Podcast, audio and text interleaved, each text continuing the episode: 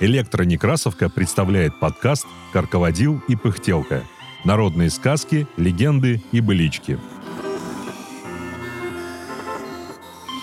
Дармоед. Грузинская сказка. Читает Мария Капинос. Был один ленивый и глуповатый человек. Богатства не имел, работать не хотел, а был здоровый и сильный. У кого выпросит попить, у кого поесть, у кого старье на одежду. Так и перебивался, и не знал, что такое стыд и совесть. Соседи были у него добрые, не отказывали в помощи, хотя и не нравилось им, что он попрошайничает. Как заметит его, бывало, смеются. «А, дармоед идет! Что-то будет выпрашивать!» А дармоед словно не замечает насмешек, все попрошайничает. Наконец, он всем надоел, и перестали ему не только помогать, даже и разговаривать с ним не хотели. Тяжело стало дармоеду, но работать он все же не хотел. Все норовил, где удастся, стянуть что-либо. Тогда его уже все возненавидели и совсем от него отвернулись.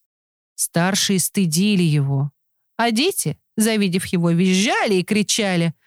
Обозленный дармоед ворчал. Жестокие люди не жалеют бедного человека. Лучше я попрошу Всеблагого помочь мне. Пошел, отыскал уединенное место, простер руки к небу и стал молиться. «Боже, миротворец, дай чем жить мне, бедному и нищему». Ждал, ждал, ничего не выходит.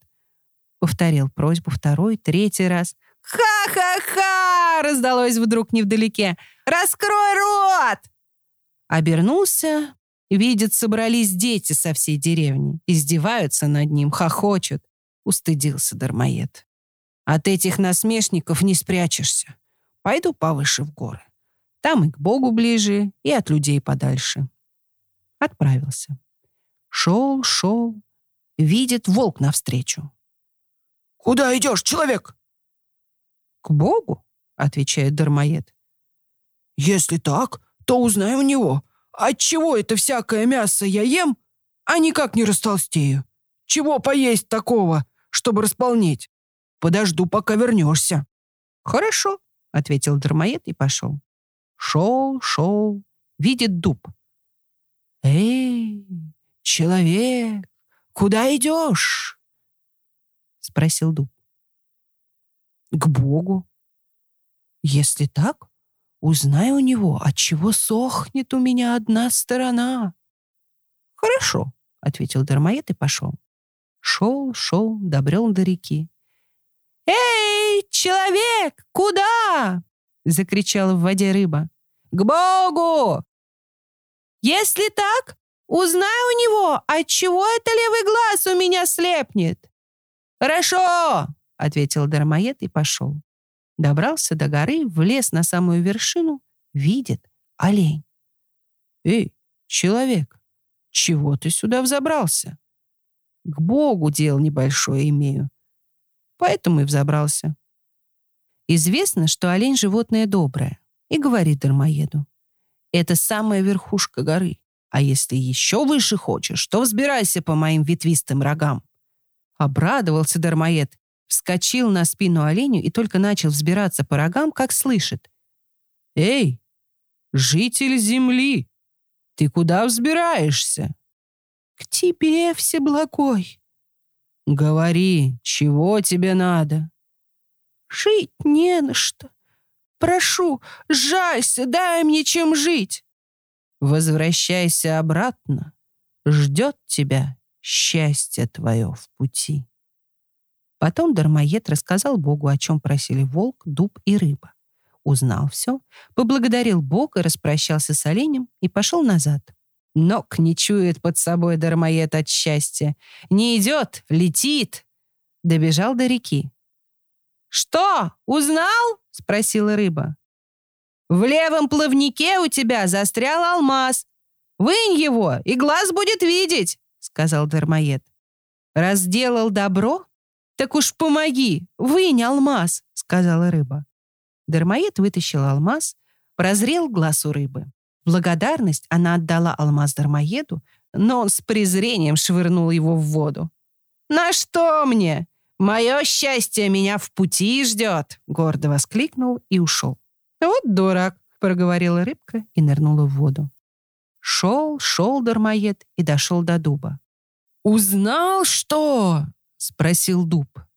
«Как же! В той стороне, что у тебя сохнет, зарыт клад. Вынь его и зазеленеешь». Дуб попросил помочь. Дармоед стал рыть, вырыл большой котел. Котел был полон золота и серебра. Дуб зазеленел. В благодарность он подарил Дармоеду все, что было в котле. «Ха! Стану я таскать такую тяжесть, когда меня счастье в пути ждет!» ответил тот и толкнул ногой котел. Сбросил его с откоса, рассыпал все добро и пошел. «Что за дурак?» — прошумел дуб. «Не хотел себе богатства, другому бы кому оставил. Не дойдет он до добра». Дармоед добрался до волка.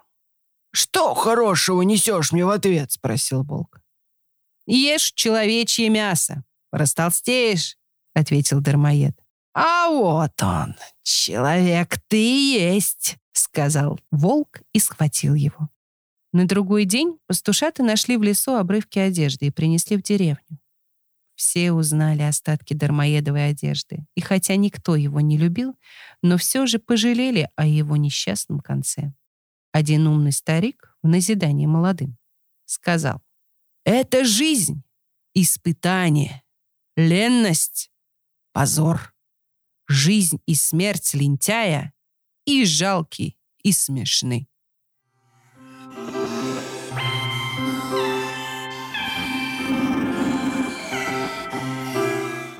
Эта сказка опубликована в книге «Грузинские сказки» в 1937 году.